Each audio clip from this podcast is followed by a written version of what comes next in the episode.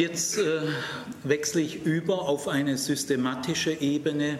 Die zweite Vorlesung ist immer sehr grundsätzlich gehalten, überblickartig. Und diese Wechselwirkung aus konkreten Textbeobachtungen und allgemeinen Einsichten, äh, das ergänzt sich gut gegenseitig. Und deswegen haben wir das bewusst, diese Mischung gewählt für den Vormittag. Und am Nachmittag ist es eh seminarartig, das sind keine Vorlesungen, sondern da wird viel im Gespräch bearbeitet. Ich habe jetzt ganz bewusst als erste Überblicksvorlesung die Gotteserfahrung Jesu gewählt weil ich sie für grundlegend halte. Äh, die Gotteserfahrung Jesu ist der Schlüssel zu seinem Verständnis. Ich will zunächst mal ein paar Vorbemerkungen machen, allgemeiner Art.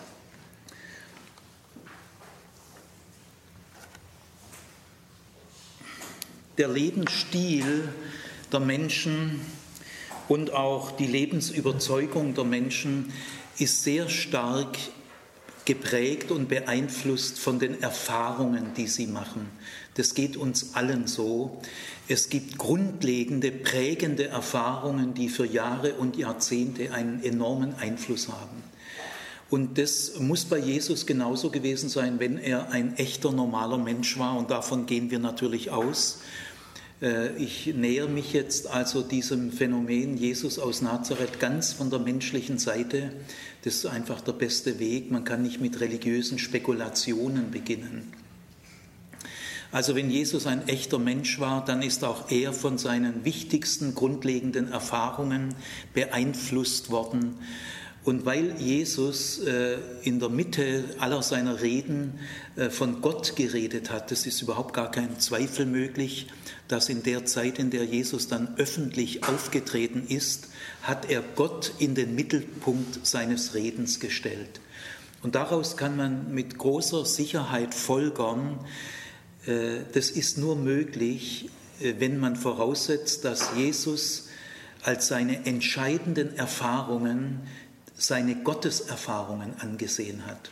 Also Jesus muss wohl, ohne dass wir Einzelheiten wissen, er muss wohl seine wichtigsten prägenden Lebenserfahrungen als Gotteserfahrungen gedeutet haben.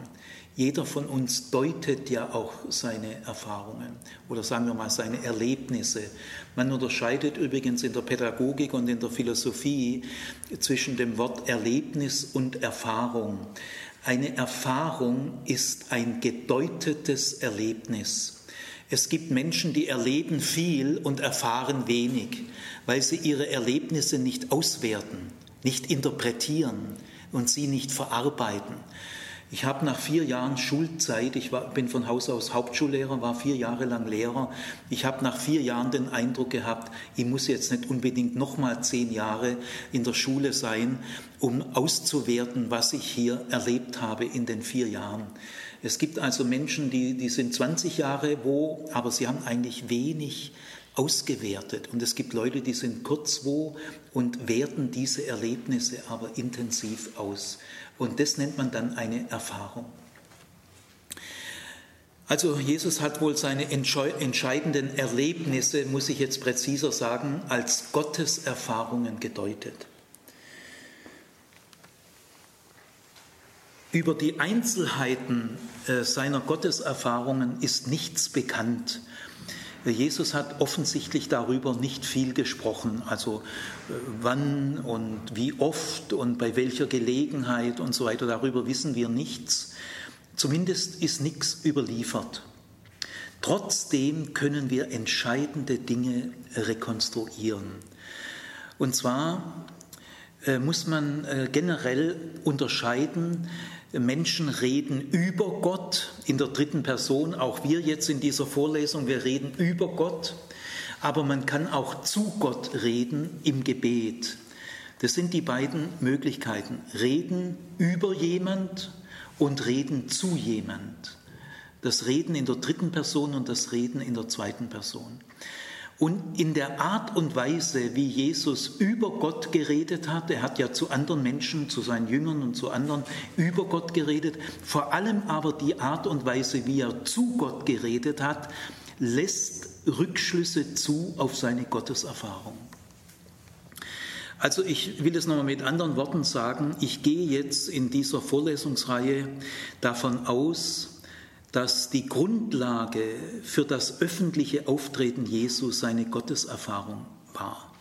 Äh, wir müssen also versuchen, äh, die Art und die Qualität seiner Gotteserfahrung so klar wie möglich zu erkennen, denn sie ist der Schlüssel, warum Jesus so geredet hat und gelebt hat, wie er gelebt hat in der Zeit seines öffentlichen Wirkens. Und in diesen letzten zwei, drei Jahren hat er sehr intensiv gelebt, also müssen seine Gotteserfahrungen sehr intensiv gewesen sein. Und ich unterscheide jetzt zwischen dem Reden über Gott und dem Reden zu Gott. Am wichtigsten ist das Reden zu Gott. Ich werde jetzt also als Schlüssel zum Verständnis Jesu sein Gebet nehmen.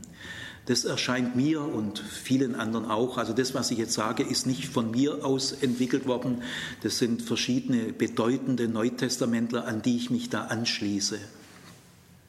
Also wir nehmen als Schlüssel zum Verständnis Jesu in erster Linie seine Gebete zu Gott, soweit sie überliefert sind.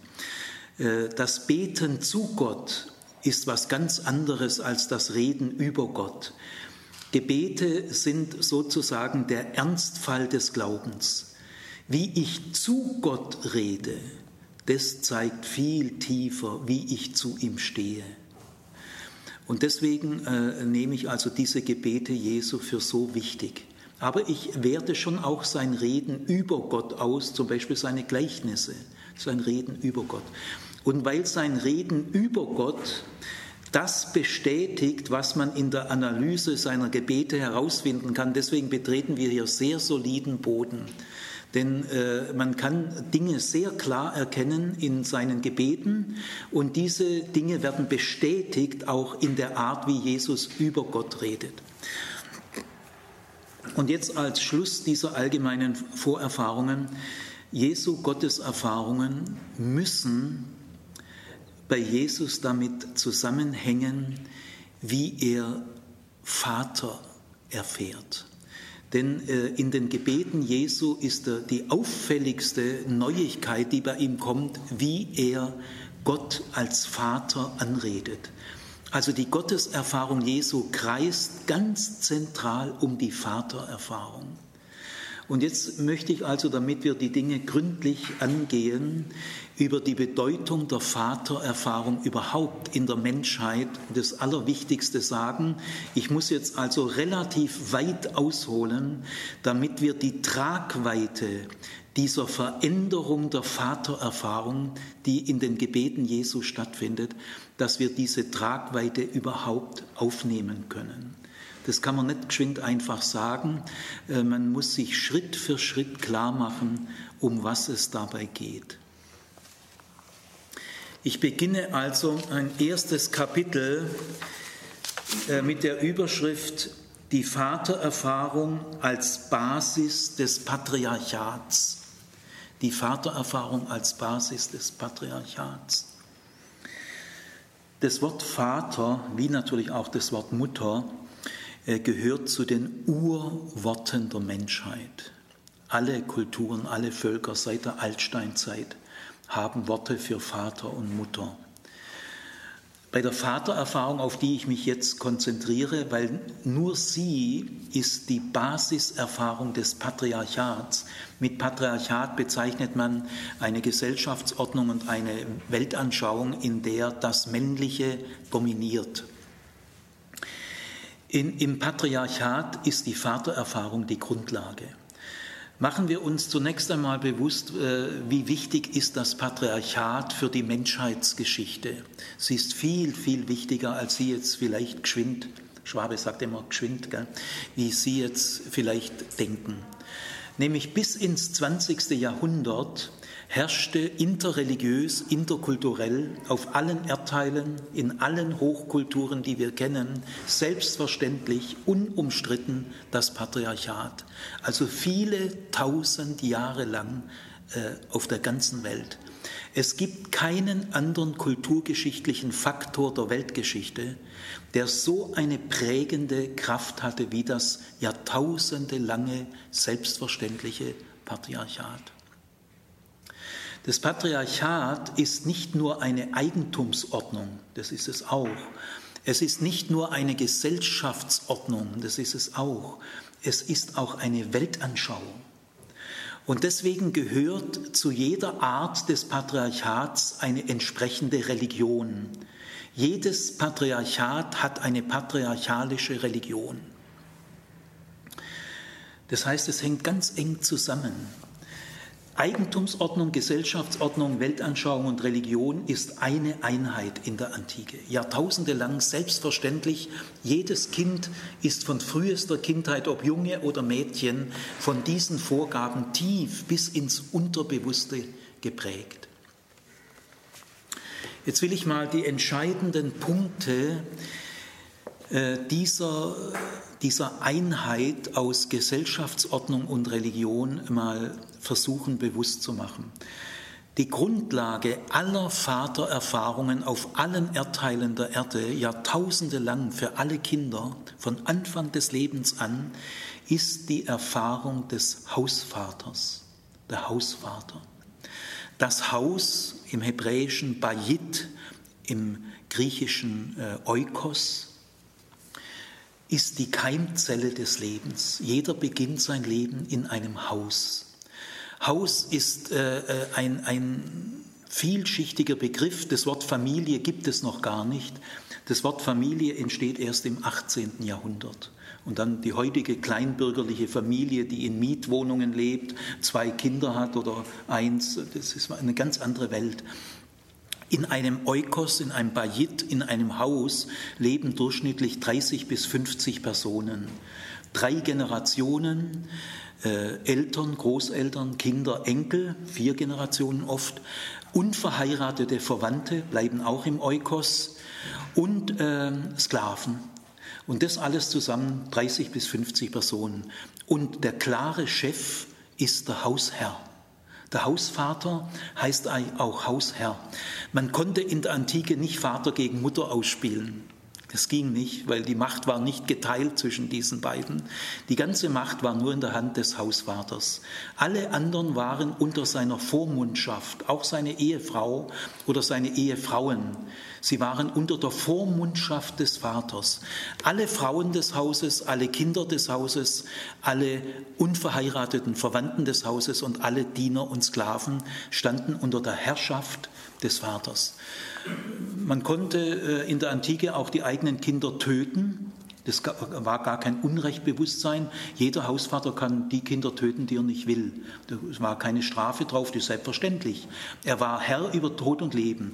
Nehmen wir mal in Rom, wenn ein Kind geboren wurde, wurde es nackt vor die Füße des Dominus, des Hausvaters gelegt. Und der Hausvater guckt das nackte Würmle an und wenn er lächelt, darf es leben und wenn er sich abwendet, wird es in Tiber geschmissen oder auch in irgendwelche öffentlichen Toiletten. Die werden einfach gleich entsorgt. Und deswegen heißt es auch, sein Angesicht über mir leuchten lassen. Daher kommt es. Wenn jemand das Kind anguckt und er lächelt, sein Angesicht leuchtet, dann heißt es, du darfst leben. Und daher kommt die Redensart, Gott lässt sein Angesicht leuchten über uns. Äh, wer wurde umgebracht? Selbstverständlich alle äh, missgebildeten Kinder. Krüppel, hat man gesagt, die waren chancenlos, sofort weg. Aber auch bei den Mädchen, so ab dem dritten Mädchen, hat man die in der Regel nicht aufgezogen. Die Römer haben die männlichen Söhne, wenn sie gesund waren, aufgezogen und durchnummeriert. Primus, Secundus, Quintus, Octavian, der Achte, gar keine Namen gegeben, einfach Nummern.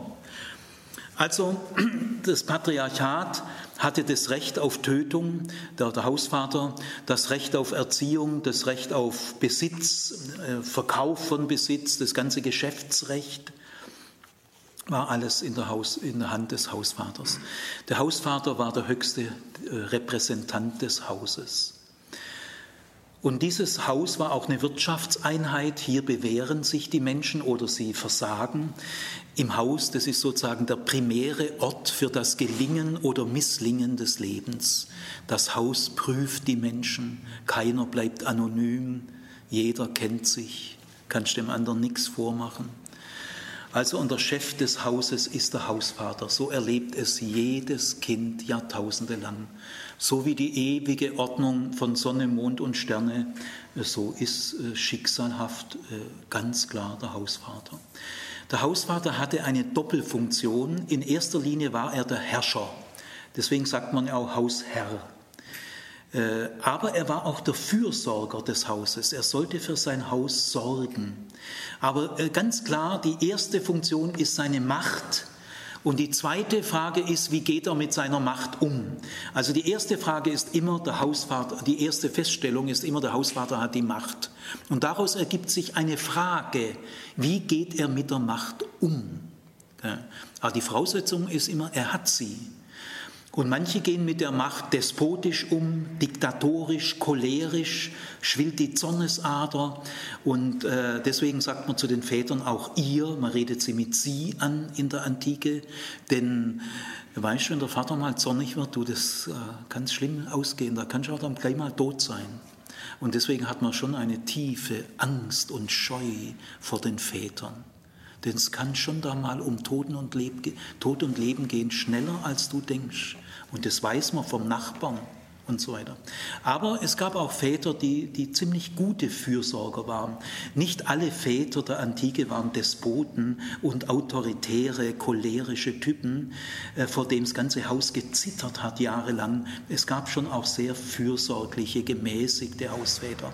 Also der Hausvater war Herr und Fürsorger des Hauses. Und diese Vatererfahrung, die jeder Mensch in den ersten prägenden Jahren seines Lebens gemacht hat, wurde jetzt zum Modell genommen für die Landesväter. Die Hausvaterschaft ist das Grundmodell der politischen Macht. Die Landeskönige äh, sind die Landesväter und äh, ihre Untertanen sind die Landeskinder. So haben ja manche Ministerpräsidenten bis ins 20., 21. Jahrhundert geredet, der Landesvater und die Landeskinder.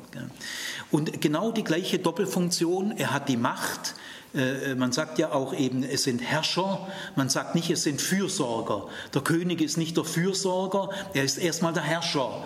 Aber dann hofft man natürlich, dass Leute König werden, die nicht nur Despoten sind, äh, sondern die dem Land auch gut tun, die für das Land auch sorgen.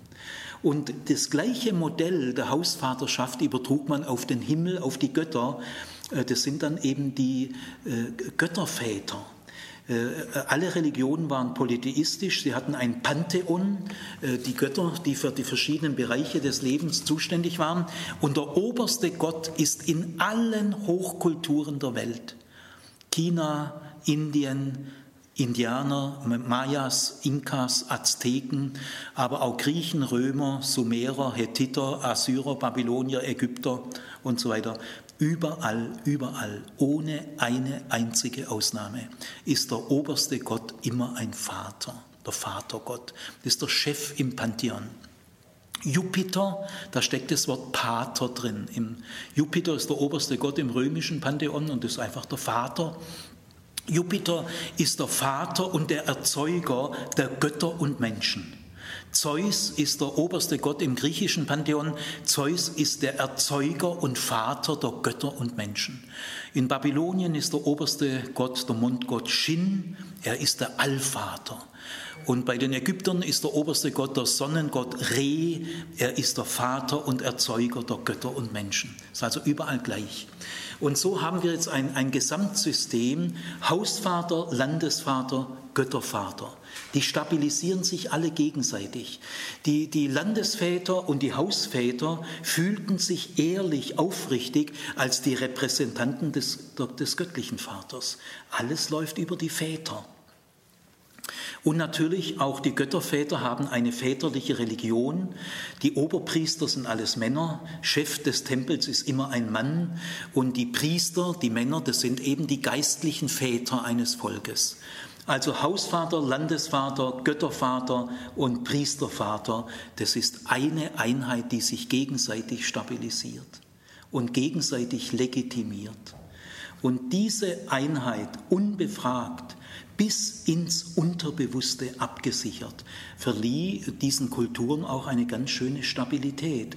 Man kann also nicht einfach sagen, das war falsch, das wäre ein bisschen äh, sehr kurzschlüssig. Im Nachhinein kann man leicht reden. Gell? Also es verleihte diesen Kulturen, es verlieh diesen Kulturen eine hohe Stabilität und jede Kultur war patriarchalisch. Also es ist so, wie wenn es gar keinen anderen Weg gegeben hat. Und insofern könnte man sagen, der Begriff Vater war auch religionspsychologisch ein Idol, ein Idolbegriff. Vater ist das zentrale gesellschaftliche, politische und religiöse Idol, der Vater.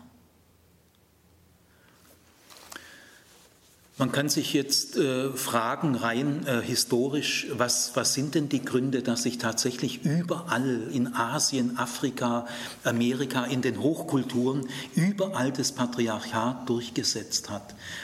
Also man sagt, im, heutigen Stand der Wissenschaft, der geschichtlichen Forschung nennt man drei Gründe. Man sagt, ganz umfassend kann man das gar nicht mehr richtig erklären, weil es ist ungeheuer vielschichtig, ungeheuer komplex. Aber drei Gründe gelten eigentlich heute allgemein unter den Fachleuten als die Hauptgründe.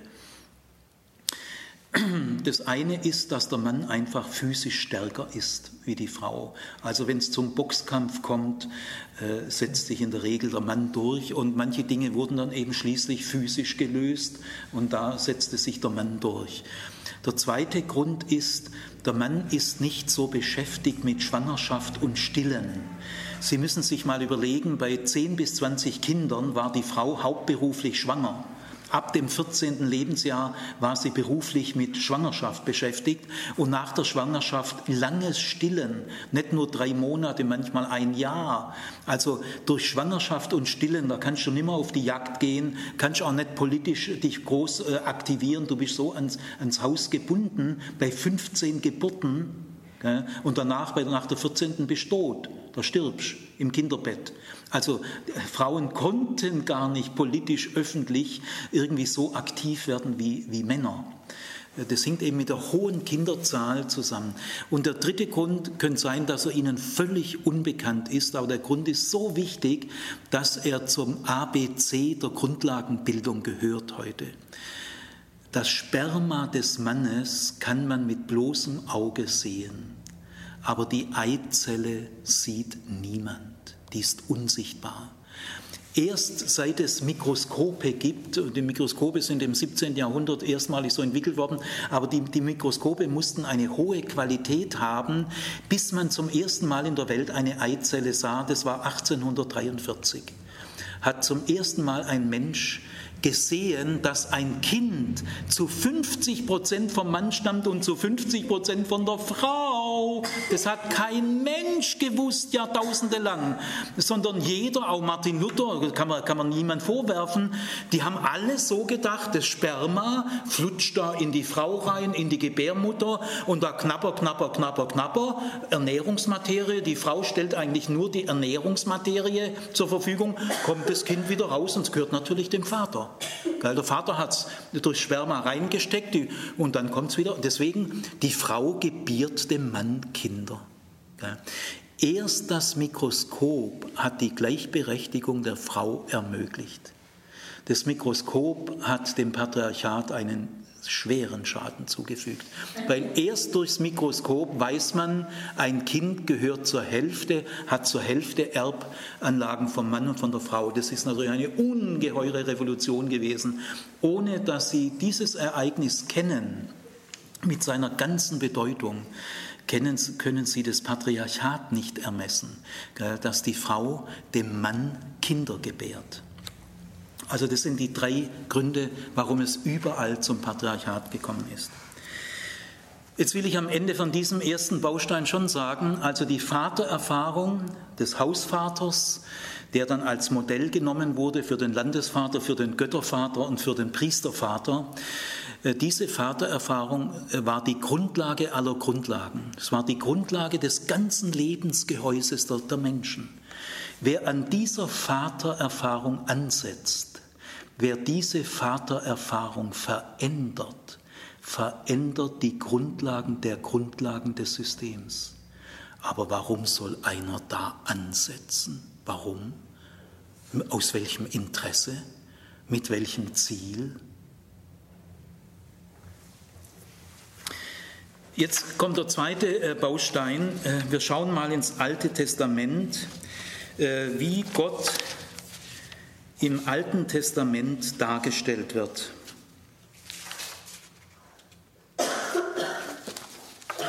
Schauen wir mal ins Alte Testament rein, wissenschaftlich, gell, unter bewusstem Vorsicht gegenüber eigenen Vorurteilen, gegenüber eigenen Klischees. Das gehört zur wissenschaftlichen Betrachtung, dass man mit eigenen Vorurteilen ganz stark rechnet, dass man selbstkritisch wird.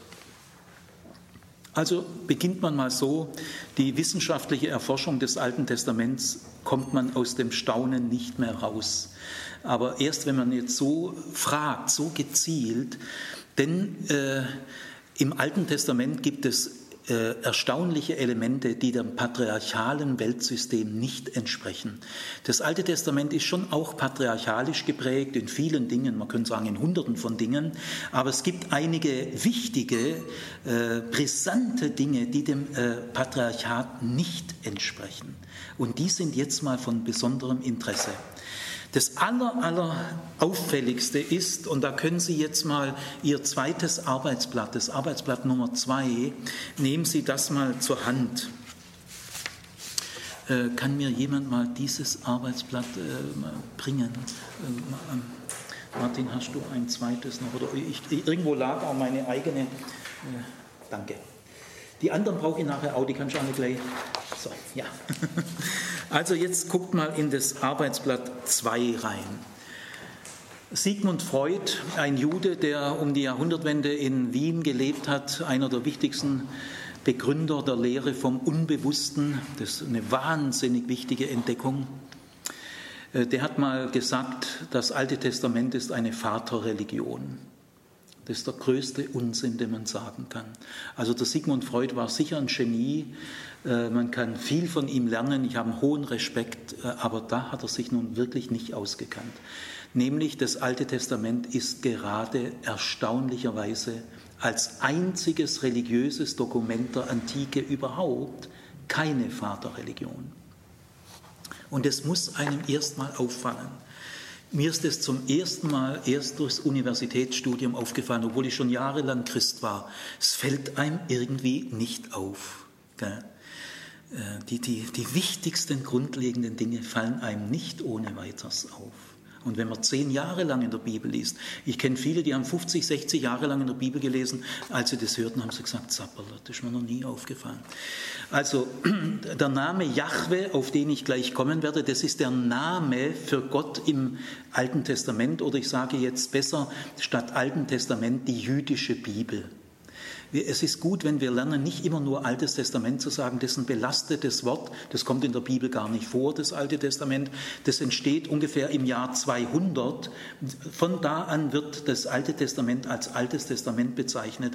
Und das ist schon die Zeit, wo die Kirche sich vom Judentum getrennt hat und das Judentum pauschal negativ bewertet, Gottesmörder. In der Zeit entsteht der Ausdruck Altes Testament. Juden hören den Ausdruck nicht gern.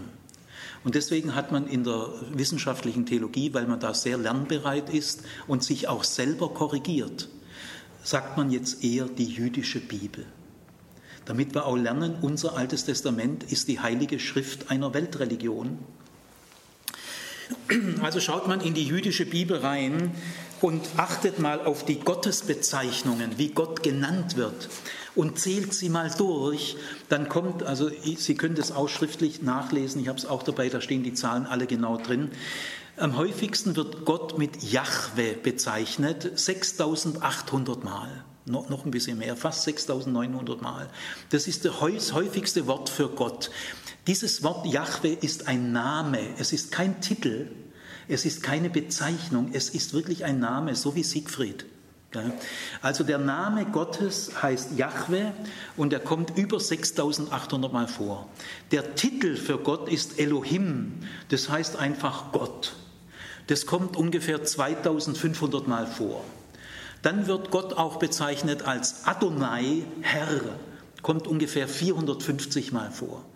Dann wird Gott bezeichnet als Zebaoth 250 Mal. Und dann wird er bezeichnet als König, vielleicht 150 Mal, weiß nicht genau, als der Heilige Israels und so weiter. Aber wie oft wird er eigentlich als Vater bezeichnet? Wo doch alle Kulturen, alle Religionen, der oberste Gott, Jupiter, Zeus, Shin, Re, sind ja alles Väter. Und die werden ständig als Väter bezeichnet, besungen, angeredet. Also in den Religionen äh, kommt es tausende Mal vor. Das, das Allerwichtigste am obersten Gott ist, dass er Vater ist. Unser aller Vater. Und jetzt schauen wir mal in die jüdische Bibel hinein. Also trage euch jetzt die Ergebnisse von jahrzehntelanger äh, bescheidener, harter Forschung vor. Nämlich, Gott wird einige Male im Alten Testament, ist ganz oben die obersten Zeile, mit einem Vater verglichen. Äh, Gott ist wie ein Vater. Das sind sieben, acht oder neun Stellen, die finden Sie ganz oben. Die lasse ich jetzt mal weg, sondern ich konzentriere mich jetzt mal auf die Stellen, wo Gott nicht nur wie ein Vater, sondern wo er wirklich als Vater bezeichnet wird. Das sind insgesamt 15 Stellen. 15. 15. Das muss man mal registrieren. 6800 Mal Jahwe, 2500 Mal Elohim, 450 äh, Mal Adonai, 250 Mal Zebaoth und dann noch König und Herr, Herr und, und Heiliger Israels alles viel öfters. Die seltenste Gottesbezeichnung für Gott in der jüdischen Bibel ist Vater. Die seltenste überhaupt. Man kann auch sagen 17 Stellen, nämlich eine Stelle wird zweimal zitiert. Das ist die Stelle von der Nathan, 2. Samuel 7. Diese Stelle wird zweimal in den Chronika-Büchern wörtlich nochmal zitiert. Deswegen kann man sagen, es gibt 15 Stellen oder es gibt 17 Stellen, beides stimmt, weil 16 und 17 ist die Wiederholung einer dieser Stellen. Jetzt ist aber noch interessanter, wenn man die Verteilung dieser 15 Stellen mal sich anschaut dann kommt man aus dem Staunen nicht mehr raus. Sigmund Freud als Jude hatte davon keine Ahnung. Also gehen wir mal Gehen wir mal zur Torah. Torah ist die jüdische Bezeichnung für die fünf Bücher Mose. Äh, die fünf Bücher Mose. In den fünf Büchern Mose kommt die Bezeichnung für Gott eigentlich überhaupt nicht vor. Es gibt eine einzige Stelle, ich habe hier die wissenschaftlichen Abkürzungen, gell? da steht DT bei euch. Äh, erste Stelle DT, DT heißt Deuteronomium, das ist die wissenschaftliche Bezeichnung fürs fünfte Buch Mose. Fünfte Buch Mose, 32, Vers 6 ist die einzige Stelle in den fünf Büchern Mose und die fünf Bücher Mose ist der wichtigste Teil der Heiligen Schrift im Judentum. Das ist die Grundlage. Die fünf Bücher Mose haben die höchste Autorität. Die prophetischen Schriften haben auch hohe Autorität, aber nicht mehr so hoch wie die Torah. Und die restlichen Schriften der Heiligen Schrift haben auch hohe Autorität, aber nicht so hoch wie die der Propheten und bei weitem nicht so hoch wie die der Torah. Also im Judentum hat nicht die ganze Heilige Schrift die gleiche Autorität, sondern äh, Grundlage sind die fünf Bücher Mose, zweite Grundlage sind die prophetischen Schriften, dritte Grundlage die, der Rest. Und in diesen fünf Büchern Mose, nur im fünften Buch Mose 32,6, da hört übrigens die Torah auf. Die Torah hat nur äh, im fünften Buch Mose 32 Kapitel. Das heißt, ganz am Ende Kurz bevor es aufhört, kommt einmal der Ausdruck Vater. In der, in der wissenschaftlichen Bibelexegese hat man herausgefunden, mit guten Gründen, die ich euch jetzt nicht äh, äh auf, aufzählen kann und vor allem ich kann sie euch nicht äh, erklären, äh, ist man sich ziemlich einig, diese einzige Stelle ist ein später Nachtrag. Sie ist erst später reingesetzt worden. Also gehen wir mal davon aus, dass das stimmt. Es spricht alles dafür und nichts dagegen, dass das stimmt. Dann stehen wir vor dem Ergebnis, in dem entscheidenden Teil der Heiligen Schrift wird Gott niemals als Vater bezeichnet. Sollte diese wissenschaftliche These falsch sein, dann müssen wir sagen, ein einziges Mal, ganz am Ende. Ist euch das schon jemals aufgefallen? Was heißt denn bibeltreu, wenn man nicht mal das, das ist das nicht mal das A vom ABC, wenn man das nicht kennt und die Bedeutung dieser grundlegenden Dinge, was soll dann das Wort bibeltreu bedeuten? Dann das nächste, was auffällt, ist, es kommt in den Psalmen, geht mal zu dem äh, Zahl 2, in den Psalmen, das Gebetsbuch der Bibel, es gibt zwei Psalmen, zweimal. Es gibt ja insgesamt 150 Psalmen. In den 150 Psalmen wird Gott zweimal als Vater bezeichnet. Zweimal. Seltenste Bezeichnung auch in den Psalmen. Und jetzt das nächste ist, es häuft sich bei den Propheten. Also 90, 95 Prozent aller Stellen, die Gott als Vater bezeichnet, sind prophetische Stellen. Also bei, bei, bei den Propheten ändert sich das Bild, aber es bleibt sehr selten. Wenn man diese prophetischen Stellen auf eurem zweiten Arbeitsplatz sind, alle diese Stellen wörtlich zitiert, das schaffe ich jetzt zeitlich nicht. Wer diese Dinge weiter genauer verfolgen will, der sollte alle 15 oder 17 Stellen wörtlich lesen. Also auf dem nächsten Arbeitsplatz sind die alle wörtlich abgetippt. Und natürlich sind die in der wissenschaftlichen Theologie hundertfach erforscht worden weil man gespürt hat, wie wichtig diese Dinge sind. Wenn man also diese prophetischen Dinge genauer untersucht nach ihrer zeitlichen Reihenfolge, dann stellt man fest, äh, der älteste Text ist bei Jeremia und dann gibt es bei Deutero Jesaja gibt es einige Stellen, aber die jüngsten Stellen nach dem babylonischen Exil bleiben auch selten. Man kann also nicht sagen, die Vaterbezeichnung ist zwar selten, aber sie nimmt langsam kontinuierlich zu. Nein, sie nimmt nicht langsam kontinuierlich zu. Sie bleibt bis zum Ende des Alten Testaments selten. Es gibt eine einzige Häufung, jetzt muss ich mal gucken, wie ich das hier formuliert habe, weil ich kann das nicht so schnell in die nicht wissenschaftlichen Begriffe Begriffe übertragen. Bei den, ja, guckt mal die Stellen an Jesaja 63, 16, zweimal. Da kommt Vater in dem Vers zweimal vor, das ist eine Sensation. Und dann gibt es noch Jesaja 64, Vers 7. Das sind also drei Stellen, ganz dicht. Jesaja 63 zweimal, Jesaja 64 auch schon wieder. Drei Stellen in zwei Kapiteln. Das ist der Höhepunkt in der Bibel. Und diese, äh, diese Jesaja-Stellen, die, die, die, gehören einem Trito-Jesaja, nennt man den wissenschaftlich, der ist aufgetreten im babylonischen Exil. Als Jerusalem zerstört war und selber wieder Opfer einer patriarchalischen Großmacht wurde, nämlich der Großmacht Babylon, da kommt eine gewisse kleine Häufung vor, in das sind Klagelieder, Volksklagelieder, sind Gebete.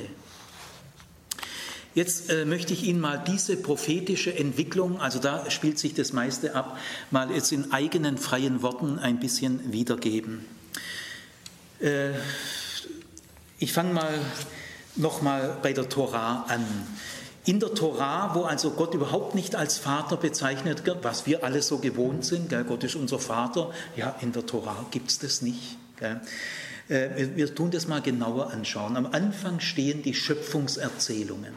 In allen Religionen, Griechen, Römer, Sumerer, Hethiter, Assyrer, Babylonier, Ägypter, das sind so die großen Hochkulturen, äh, ist immer die Vaterschaft Gottes bei der Schöpfung am wichtigsten. Also es geht gleich los, äh, wenn die, die Menschen geschaffen werden. Zeus ist der Vater und die ersten Menschen, das ist Sohn und Tochter. So ist es typisch. Also die Vaterschaft Gottes, wenn es zu zum Thema Mensch geht, dann ist immer gleich bei der Schöpfung des Menschen, ist, wird klargestellt, Gott ist der Erzeuger, der Vater und die beiden ersten Menschen sind Sohn und Tochter. Bei Adam und Eva wird das streng vermieden. Adam, Adam und Chava, so heißen die im Hebräischen, Adam und Chava es werden nie als Sohn und Tochter bezeichnet. Und Gott wird in den Schöpfungserzählungen niemals als Vater bezeichnet. Sehr auffällig.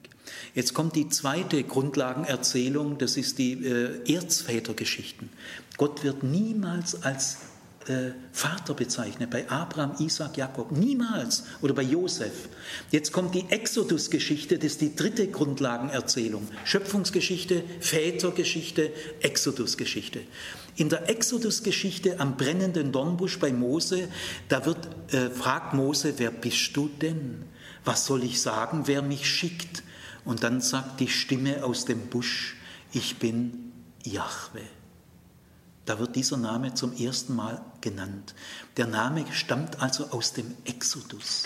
Jahwe und Exodus. Exodus ist die Befreiung der hebräischen Fronarbeiter, Zwangsarbeiter aus einer patriarchalischen Großmacht. Pharao, das ist ein Supervater. Das ist, schon wirklich ein echtes Vateridol. Und die Hebräer waren aber die Knechte von diesem Supervater. Also Jahwe ist der, der die Fronarbeiter rausholt. Jahwe ist kein Steigbügelalter der Könige und der Herren und der Väter, sondern Jahwe ist eine Gefahr für die Herren dieser Welt, kein Steigbügelhalter als, äh, als Mose äh, dann äh, zum Pharao geht und sagt, äh, können wir da mal äh, feiern in der Wüste? Na, sagt der Pharao, das hätte euch so gefallen, gell, nix schaffe, ihr faulen Säcke. Äh, und wer schickt euch denn? Dann sagt Mose, der Gott der Hebräer. Hebräer heißt eigentlich Fronarbeiter. Ist nur ein anderes Wort für Fronarbeiter. Dann sagt der Pharao, was? Der Gott der Fronarbeiter? Kenne ich gar nicht. Habe ich noch nie gehört. Ja, völlig unbekannt für die Väter dieser Welt. Jahwe ist kein Vateridol. Er tritt gegen die Väter dieser Welt an, denn die Väter sind ja die Unterdrücker.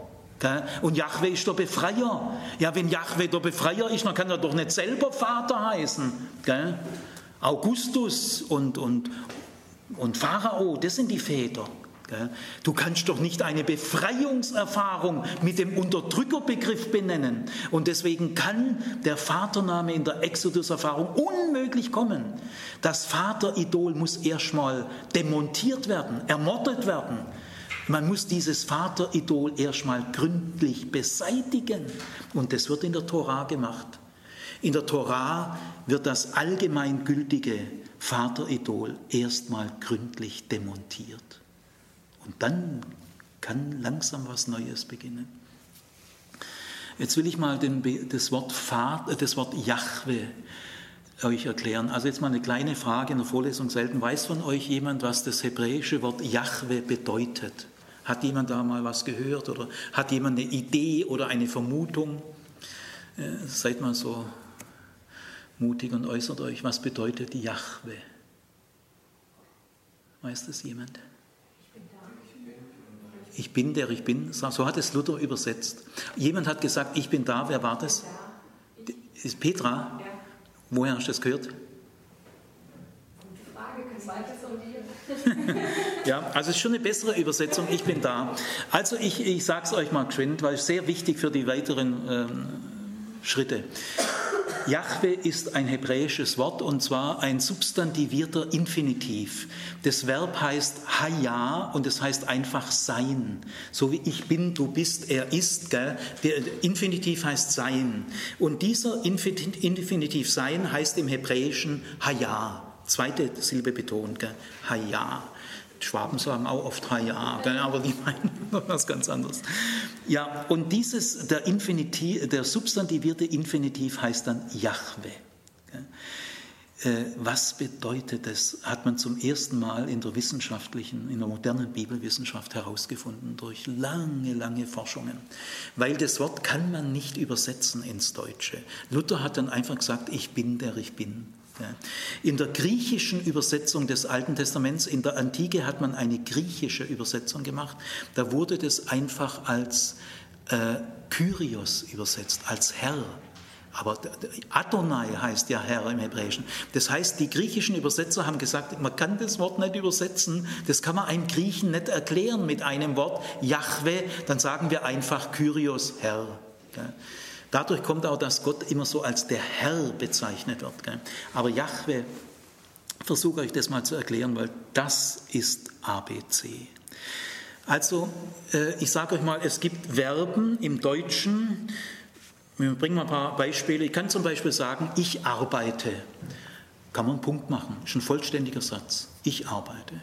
Ich lese. Ich spreche. Ich singe.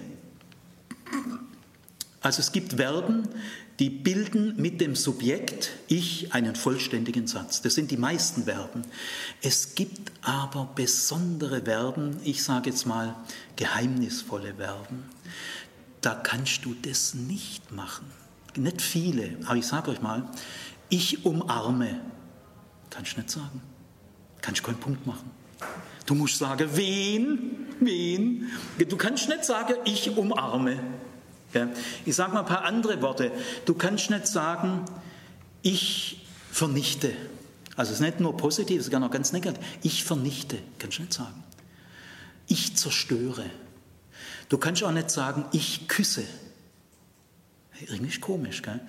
Und diese Verben, wo du nicht danach einen Punkt machen kannst, sondern sagen musst, wem es gilt, die nennt man in der Linguistik enklitische Verben. Entklitische Verben sind Verben, die sind an sich schon im Blick auf jemand gedacht und du musst den nennen. Die sind so stark adressatenorientiert, dass du den Adressaten nennen musst. Sonst gibt das Verb an sich keinen Sinn. Ich umarme. Ja, kannst dich ja nicht selber umarmen. Und deswegen ist das ein enklitisches Verb. Und jetzt hat man herausgefunden, vielleicht vor 60, 70 Jahren, dass das hebräische Wort Haya ein enklitisches Verb ist. Im Deutschen kannst du sagen, ich bin, Punkt, aber im Hebräischen nicht. Das ist der tiefe Unterschied. Du musst sagen, für wen du da bist. Das ist ein enklitisches Verb. Und deswegen genügt es auch streng genommen noch nicht zu sagen, ich bin da, Wobei, wenn, sagen wir mal, ein Kind Angst hat so, und die Mutter kommt und sagt, ich bin doch da. Ja, das ist Jahwe. Das ist Jahwe. Weil das ist ja, sie meint natürlich, ich bin jetzt da für dich. Wenn man so meint, dann ist genau richtig. Man muss aber das Wort Jahwe so übersetzen, ich bin für dich da. Man kann es aber auch übersetzen, ich bin für euch da. Man kann nicht Singular oder Plural, kann man nicht unterscheiden. Und jetzt ist das Verblüffende in der hebräischen Sprache, die hebräische Sprache hat keinen Unterschied zwischen Präsens und erstem Futur. Den Unterschied gibt es nicht im Hebräischen. Du musst bei jedem hebräischen Satz überlegen, ist das präsentisch gemeint oder futurisch. Und das ist auch meistens äh, klar. Aber jetzt, das heißt, Jahwe kann, kann, kannst du genauso gut übersetzen, ich werde für dich da sein oder ich werde für euch da sein. Also ich mache jetzt mal eine Zusammenfassung. Jahwe bedeutet, wenn man das ins Deutsche vollständig übertragen will, vier Bedeutungen, die alle vier gleich wichtig sind. Ich bin für dich da, ich werde für dich da sein, ich bin für euch da und ich werde für euch da sein. Blick auf die Uhr. Haben noch 35, jawohl, wunderbar. Gut, was bedeutet es, wenn Gott am brennenden Dornbusch, er spricht aus einem Dornbusch, kann man im Dornbusch wohnen? Kein angenehmer Aufenthalt. Menschen können da nicht wohnen. Also eine Stimme aus dem Dornbusch. Und der Mose sagt, wer bist du? Was soll ich sagen, wer du bist? Und dann sagt die Stimme, ich bin Jahwe. Ich bin für dich da, ich bin für euch da, ich werde für dich da sein, ich werde für euch da sein. Wenn das die richtige, der richtige Name für Gott ist, dann ist in diesem Namen nichts Autoritäres nichts Unterdrückerisches, nichts Angstmachendes. keine Machtgehabe, kein Imponiergehabe. Die religiösen Namen, Wotan, der Schreckliche und so weiter, die haben immer als religiöse Symbole der Stier, der Löwe, der Adler. Denn die Vätergötter sind die, die Herren, die, die haben Macht, sie sind auch Fürsorger, aber in erster Linie sind sie die Herrscher. Und das merkt man an Löwe, Stier und Adler. Das ist Imponiergehabe, das ist Verschüchterung der Menschen. Die Titel, die Titel der Götter sind Imponiergehabe. Sie drücken ihre Überlegenheit aus. Sie sind überlegen und sie sind die Götter der Überlegenen. Aber Jahwe setzt alles auf die Zuwendungslust. Wenn, wenn, Jach, wenn, wenn das Geheimnis, von dem alles Leben kommt, Jahwe ist, dann ist das Göttliche an Gott die Zuwendungslust und die Zuwendungskraft. Denn Exodus ist auch kräftig. An Exodus zeigt sich Jahwe. Denn er ist für die Fronarbeiter da und das drückt er auch aus und das setzt er auch in die Tat um. Jahwe und Exodus sind wie zwei Seiten einer Münze, die interpretieren sich gegenseitig. Wenn Jahwe die Uroffenbarung Gottes ist, dann ist die Zuwendungslust das Göttliche an Gott. Nichts Autoritäres, nichts Angstmachendes, wo du Jahwe sagen kannst, da bist du daheim, da bist du geborgen. Denn die Grundlage ist, der ist für dich da und wird für dich da sein. Das ist sein Wesen. Also, äh, das, äh, soweit mal, spürt ihr ein Stück weit, dass Jahwe nicht mit Vater wiedergegeben kann. Guckt mal die ganzen Väter an, gell? die Herren dieser Welt, die Profis der Unterdrückung, vor denen man Angst haben muss. Du kannst doch keinen Hausvater mit Jahwe anreden. Welcher Hausvater würde von sich sagen, ich bin für dich da? Ah, das wären auch schöne Hausväter, wenn das der passende Name für einen Hausvater wäre. Also, das ist der Stand in der Torah. In der Torah wird das Vateridol getötet, streng beseitigt. Es muss weg. Die Exodus-Erfahrung, die die Identität Israels bedeutet, kann man mit dem Vaternamen nur kaputt schlagen. Deswegen muss er weg. Und so war es lange Zeit. Und jetzt kommt eine geheimnisvolle Stelle, die bespreche ich jetzt kurz und dann komme ich zu Jesus aus Nazareth. Ohne diesen Anlauf werdet ihr nicht spüren können die Tragweite dieser Dinge. Es gibt einen ganz geheimnisvollen Augenblick in der israelitischen Religionsgeschichte. Es ist in der wissenschaftlichen Theologie vor einigen Jahrzehnten entdeckt worden von den großen Liebhabern der Bibel die bescheiden jahrzehntelang, weil sie die Bibel so lieben, mit gründlicher wissenschaftlicher Sorgfalt forschen. Und die haben Folgendes herausgefunden. Bei Hosea beginnt etwas Neues. Bis zu Hosea ist die Vaterbezeichnung völlig unmöglich in Israel, im Unterschied zu allen Religionen der Welt, was Sigmund Freud leider nicht wusste. Bei Hosea beginnt folgendes, ihr müsst mal, wenn euch das interessiert, lest mal in Hosea 1 bis 3, die ersten drei Kapitel bei Hosea. Hosea äh, bezeichnet Gott noch nicht als Vater. Der erste, der es macht, ist Jeremia. Das könnt ihr da in den Stellen nachlesen. Hosea noch nicht, aber bei Hosea beginnt Folgendes, dass Gott in den Gottesreden an Hosea Israel als seine Frau bezeichnet. Dann ist er ja indirekt der Mann und dass er Israel als Sohn bezeichnet, der dann ist er indirekter Vater. Bei den prophetischen Schriften ist mal das Allerwichtigste, dass man Folgendes unterscheidet. Es gibt in jeder prophetischen Schrift Gottes Reden und dann gibt es in jeder prophetischen Schrift Prophetenreden, wo der Prophet spricht. Das theologisch Zentrale sind immer die Gottesreden.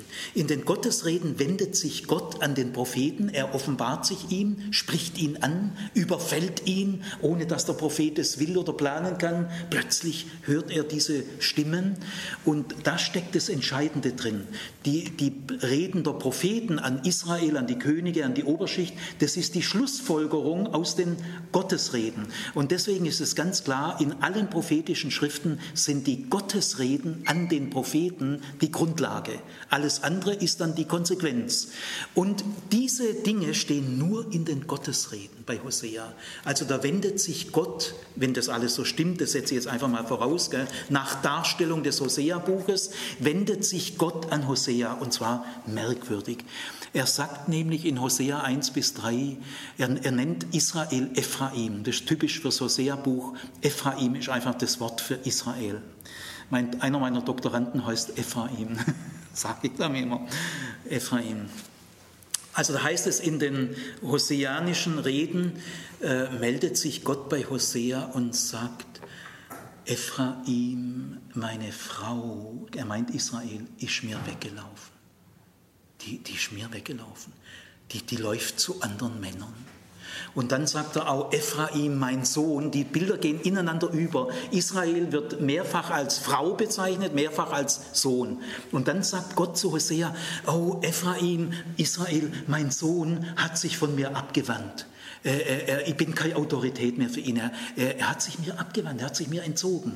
Und das ist das Schlimmste im Orient, was es für Patriarchen, für, für Hausväter gibt, wenn die Frau abhaut.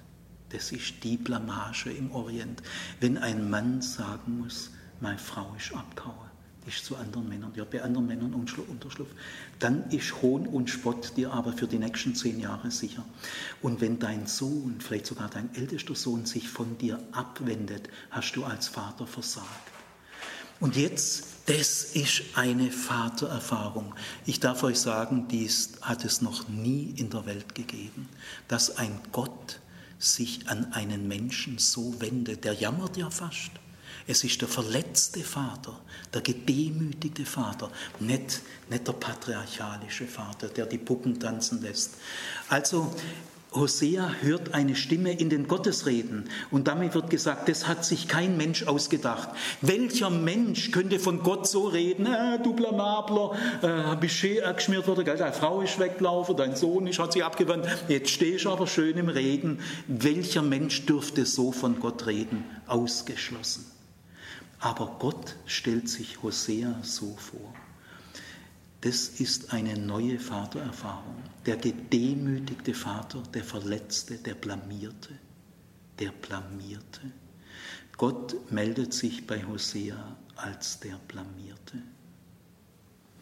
Ob das Einbildung ist, wer will sich denn sowas ausdenken? Und jetzt ist interessant, was Gott sagt zu Hosea. Ich kann trotzdem Ephraim nicht aufgeben. Ich kann ihm nicht böse sein. Ich will ihn nicht hergeben. Ah, das, das ist eine Liebe. Das ist der Beginn einer neuen Vatererfahrung, die religionsgeschichtlich einmalig ist. Es gibt kein religiöses Dokument auf der Erde, in der ein Gott sich einen Menschen so vorstellt. Und das, Jeremia ist ein Schüler von Hosea, nicht ein Direktor, aber er ist sehr von Hosea inspiriert. Und da geht es jetzt los, dass man Gott als Vater bezeichnet. Aber jetzt stark von der Exodus-Erfahrung, unser Vater, unser Befreier, Gell? Unser Vater, unser Befreier.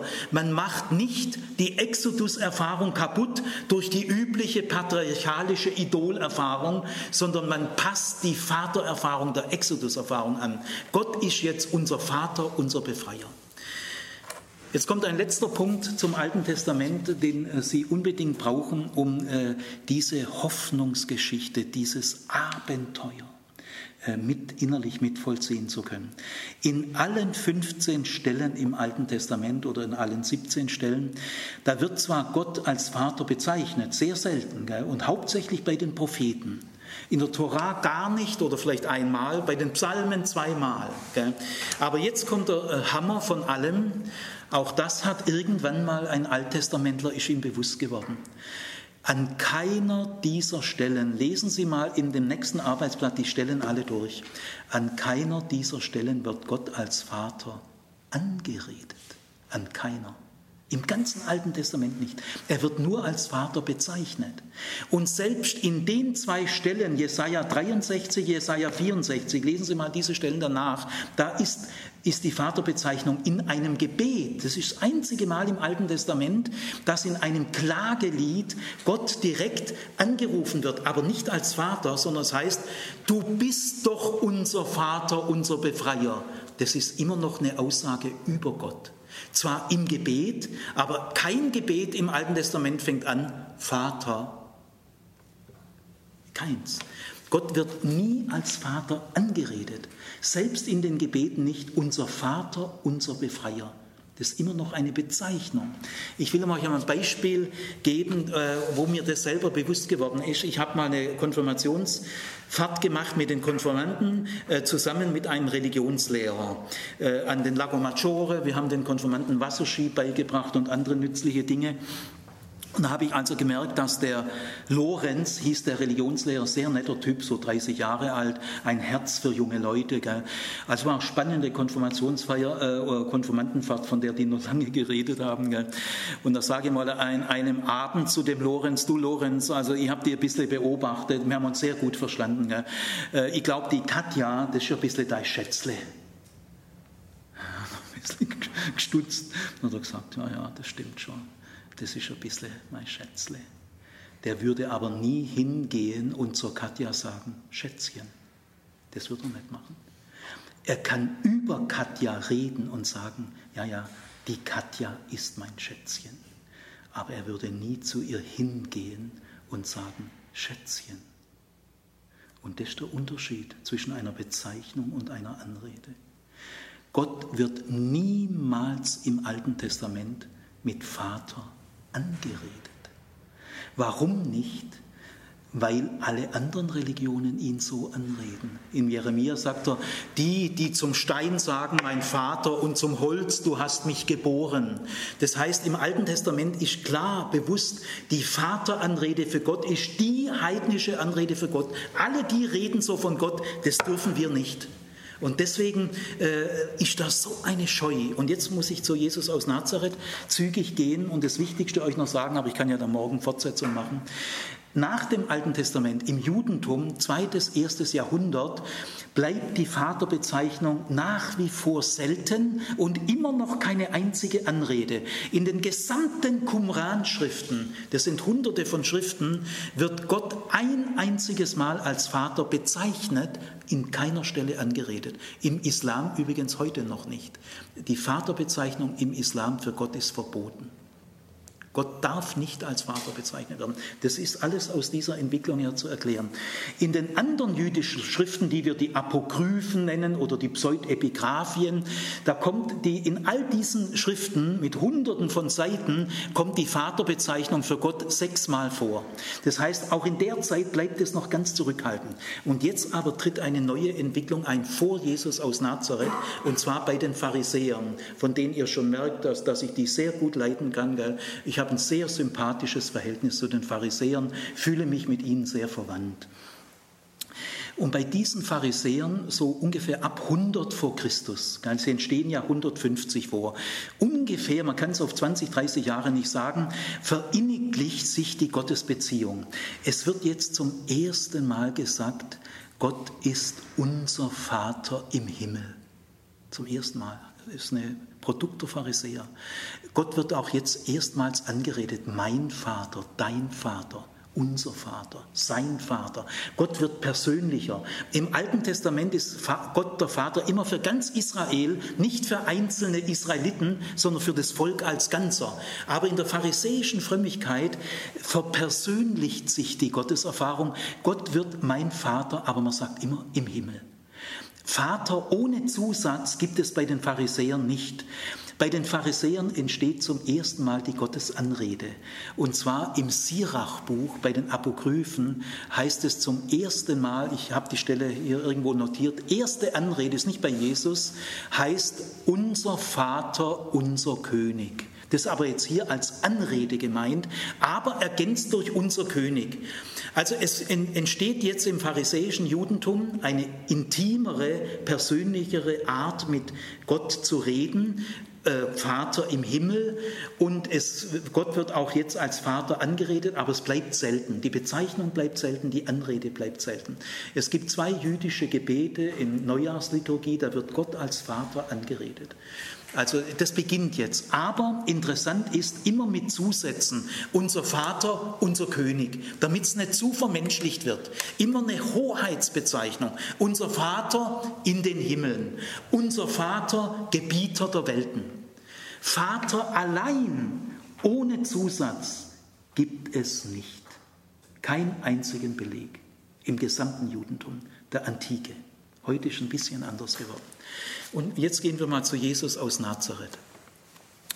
Während im Alten Testament die Gottesbezeichnung die seltenste ist in der Bibel, im Alten Testament 15 oder 17 Mal, und Gott kein einziges Mal als Vater angeredet wird, redet Jesus in den Evangelien 170 Mal von Gott als Vater. 170 Mal. Das ist eine Explosion. Jesus ist der erste Jude, für den die Vaterschaft Gottes nicht eine Eigenschaft Gottes neben vielen anderen ist, sondern die Eigenschaft Gottes. Er ist der erste Jude, der Gott ganz von seiner Vaterschaft her versteht, völlig in den Mittelpunkt stellt. Jetzt schaut mal Arbeitsblatt Nummer 4, die Gebete Jesu, lest die mal so nebenbei durch. Auch bei den Gebeten Jesu werdet ihr merken, er bezeichnet Gott nur als Vater, ohne Zusatz. Eine einzige Stelle äh, hat er mal äh, Vater äh, in den Himmeln, ah, das ist typisch jüdisch, aber in den anderen Gebeten immer nur Vater, ohne jeden Zusatz. Und die anderen Anredeformen, unser König, Gebieter der Welten, äh, König der Welten, Herrscher, Herr, äh, die brüskiert Jesus. Obwohl Jesus in einem Volk aufwächst, das eine reiche Gebetsliteratur hat, mit einem reichen Schatz an Gottesanreden, konzentriert Jesus sich ganz auf die Vateranrede. Einzige Ausnahme ist ein Gebet am Kreuz, mein Gott, mein Gott, warum hast du mich verlassen? Das ist die einzige Ausnahme und das ist ja kein Gebet Jesu, sondern ein Zitat von Psalm 22. Aber alle Gebete, die Jesus spricht, haben Vater. Und mit einer Ausnahme nur Vater, sonst gar nichts anderes. Und jetzt kommt die entscheidende äh, Entdeckung, die hat 1947 Professor Joachim Jeremias gemacht in Göttingen. Man hat 50 Jahre inzwischen über diese Entdeckung geforscht und im Entscheidenden hat sie sich bestätigt. Heute kann man das noch viel genauer sagen, aber Joachim Jeremias 1947 war der erste Mensch, der das entdeckt hat. Nämlich, Jesus hat, äh, wenn im griechischen Vater steht, Pater, ho Pater, hat Jesus, der hat ja Aramäisch gesprochen, nicht Griechisch. Das Griech, die, die, unser griechisches Neues Testament ist schon eine Übersetzung der Sprache Jesu ins Griechische. Und deswegen müssen wir auch das Vater uns und so weiter ins Aramäische zurückübersetzen. Und das hat Jeremias gemacht und er hat herausgefunden mit, mit satten Gründen, es ist, äh, es ist Konsens heute drüber, weil die Gründe sind dermaßen gut, die, die man äh, da anführen kann. Immer wenn in den Gebeten Jesu äh, von Vater die Rede ist, hat Jesus Abba gesagt. Abba. Im Gethsemane Perikope sagt Jesus Abba, nicht im Himmel, einfach nur Abba. Alles ist dir möglich. Lass diesen Kelch an mir vorübergehen, aber nicht wie ich will, sondern wie du willst. Abba. Und dieses Wort Abba muss so eingeschlagen haben, es ist so neu, es hat noch niemand bis dahin für Gott benutzt, dass sogar Paulus, lest man diesem Arbeitsblatt unter den Gebeten Jesu, Paulus sagt sogar in seinem Römerbrief an eine Gemeinde in Rom, in der er noch gar nicht war, sagt er, wir haben nicht den Geist der Knechtschaft empfangen, sondern den Geist der Kindschaft, der sagt Abba. Und im Galaterbrief sagt er auch Abba. Mitten im griechischen Paulusbrief äh, an die römische Gemeinde, an die Galatergemeinde, kommt auf einmal das aramäische Wort Abba. Und da merkt man, wie dieses Wort gesessen ist. Es ist so neu, so auffällig. Das Vaterunser, das wir beten nach dem Matthäusevangelium, ist schon ein bisschen judaisiert von Matthäus. Er sagt, unser Vater in den Himmeln, dein Name werde geheiligt. Aber das ist nur die Fassung bei Matthäus. Die Urfassung des Vaterunser steht bei Lukas, die wir gar nicht so kennen, in Lukas 11, das wird da irgendwo stehen auf diesem Blatt. Und diese Urfassung des Vaterunser, da kommen die Johannesjünger und sagen, du, Johannes lehrt seine Jünger beten, lehr du uns auch mal beten. Und dann sagt Jesus, also wenn ihr betet, ihr, Jesus selber hat das Vaterunser nie gebetet. Das ist ein Gebet nur für seine Jünger. Wenn ihr betet, dann betet Abba, dein Name werde geheiligt, dein Reich komme. Nämlich Abba, das Reich des Abba, der Name des Abba. Jetzt äh, zu diesem Namen noch ein paar Schlussbemerkungen. Das Wort Abba ist die Zärtlichkeitsform von Vater.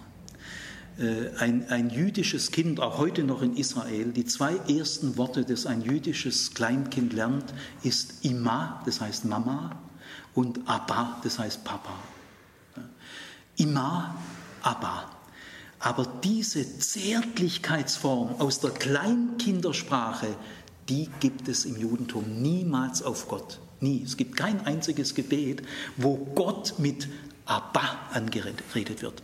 Abba, das ist mal, das ist, das ist zu familiär, gell? Das ist äh, mein Abba, der lebt im gleichen Haus, der geht aufs gleiche Klo, der atmet die gleiche Luft. Das ist ein ganz intimes, zärtliches Wort.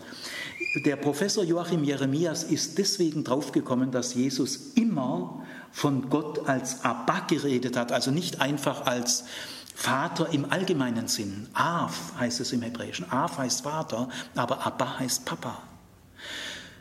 Äh, er ist deswegen draufgekommen, weil das Wort Abba ist eine Lallform. Die kann man nicht deklinieren. Du kannst von Abba nicht den Nominativ, den Genitiv und den Dativ bilden. Es geht nicht. Du kannst Lallwörter nicht deklinieren. Und Herr Jeremias hat als erster herausgefunden, dass in den Gebeten, wo ja im griechischen Vater steht, Pater, sich die Evangelisten nie einig sind, sollen wir Nominativ oder Optativ, das gibt es auch, oder Genitiv. Der eine sagt Hopater, der andere sagt Pater. Es ist eine auffällige Unsicherheit. In den griechischen Texten der Evangelien wissen die Leute nicht, wie man Vater deklinieren soll. Warum? Weil eigentlich das, das aramäische Wort Abba stand und viele andere solche Entdeckungen. Und damit will ich jetzt schließen, Abba ist Jesu Version von Yahweh. Denn das Wort Jahwe darf ein Jude gar nicht mehr benutzen. Es wird nicht mehr ausgesprochen, bis heute nicht. Aber bei Abba ist es wieder so, nichts Angsterzeugendes, nichts Autoritäres, nicht unser, nichts Unterdrückerisches, sondern Abba ist der Inbegriff von Zärtlichkeit, Nähe, Zuwendung, Geborgenheit, Urvertrauen, Unbeschwertheit. Wo ich Abba sagen kann, brauche ich keine Bücklinge mehr Abba ist ein intimes Wort. Das erträgt nicht offiziell Gesetze, Normen. Es ist ein sehr intimes Wort der Nähe. Abba. Sein Wort aus der Kinderwelt. Äh, damals im Judentum haben nicht nur Kleinkinder Abba gesagt, sondern manchmal auch 20, 30-Jährige, aber selten. Und wenn ein 20-Jähriger, ein 30-Jähriger, der, normaler muss, der muss normalerweise ihr sagen, sie zu Vater, gell, weil er ist auch der Hausherr. Aber wenn sie mal selten trotzdem mal Abba sagen, dann denken sie nicht an die patriarchalische Macht des Vaters, sondern dann fühlen sie sich von diesem Vater verstanden und dann ist eine intensive Nähe zu spüren. Mit diesem Wort Abba gibt Jesus der patriarchalischen Vaterreligion den Abschied. Abba ist gekennzeichnet durch Zärtlichkeit, Nähe, Verstehen und Geborgenheit. Wo ich Abba sagen kann, da ist Heimat. Das ist die Korrektur, die Jesus anbringt in seiner Gotteserfahrung. Jesus muss auf irgendeine Art und Weise Gott so erfahren haben, dass ihm ein für allemal klar geworden ist, Gott ist nicht die oberste Spitze eines totalitären Systems. Er ist kein autoritärer Unterdrücker. Er wertet die Frauen nicht ab. Er prügelt keine Kinder. Du kannst nicht unter Berufung auf Gott unterdrückerisch wirken, sondern Abba ist gekennzeichnet durch, durch Nähe, Zärtlichkeit und Verstehen. Und nur die Autorität, die durch Zärtlichkeit, Nähe und Verstehen gekennzeichnet ist, nur diese Autorität darf sich auf Gott berufen. Jede andere Autorität kommt an Gott zu Fall. Man kann sich schon fragen, diese Werte Nähe, Zärtlichkeit, Verstehen, Geborgenheit, Urvertrauen sind für die Antike eher weibliche Werte. Das Wort Abba ist zwar grammatisch gesehen männlich, aber das, wofür Abba steht, sind nicht die typisch männlichen Werte. Und Jesus war auch ein Mann, der das Weibliche erstaunlich integriert hat. Zum Schluss will ich nur folgende Frage noch stellen. Wie lange wird der Mensch leben, der Gott als erster Mensch der Welt mit Abba angeredet hat? Werden die Menschen sich freuen?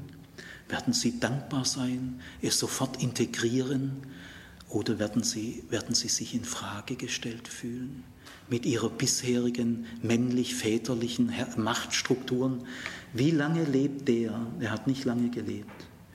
Jesus hat mit seiner Abba-Erfahrung Neuland betreten. Er ist in ein Niemandsland gegangen, in dem es noch keine ausgetretenen Pfade gibt.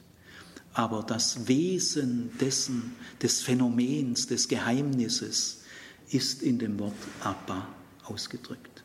Das ist sein neues Wort. Es hat noch keiner bis dahin benutzt. Jesus redet Gott immer mit einem Wort an, das keiner bisher benutzt hat. Da muss irgendwas passiert sein.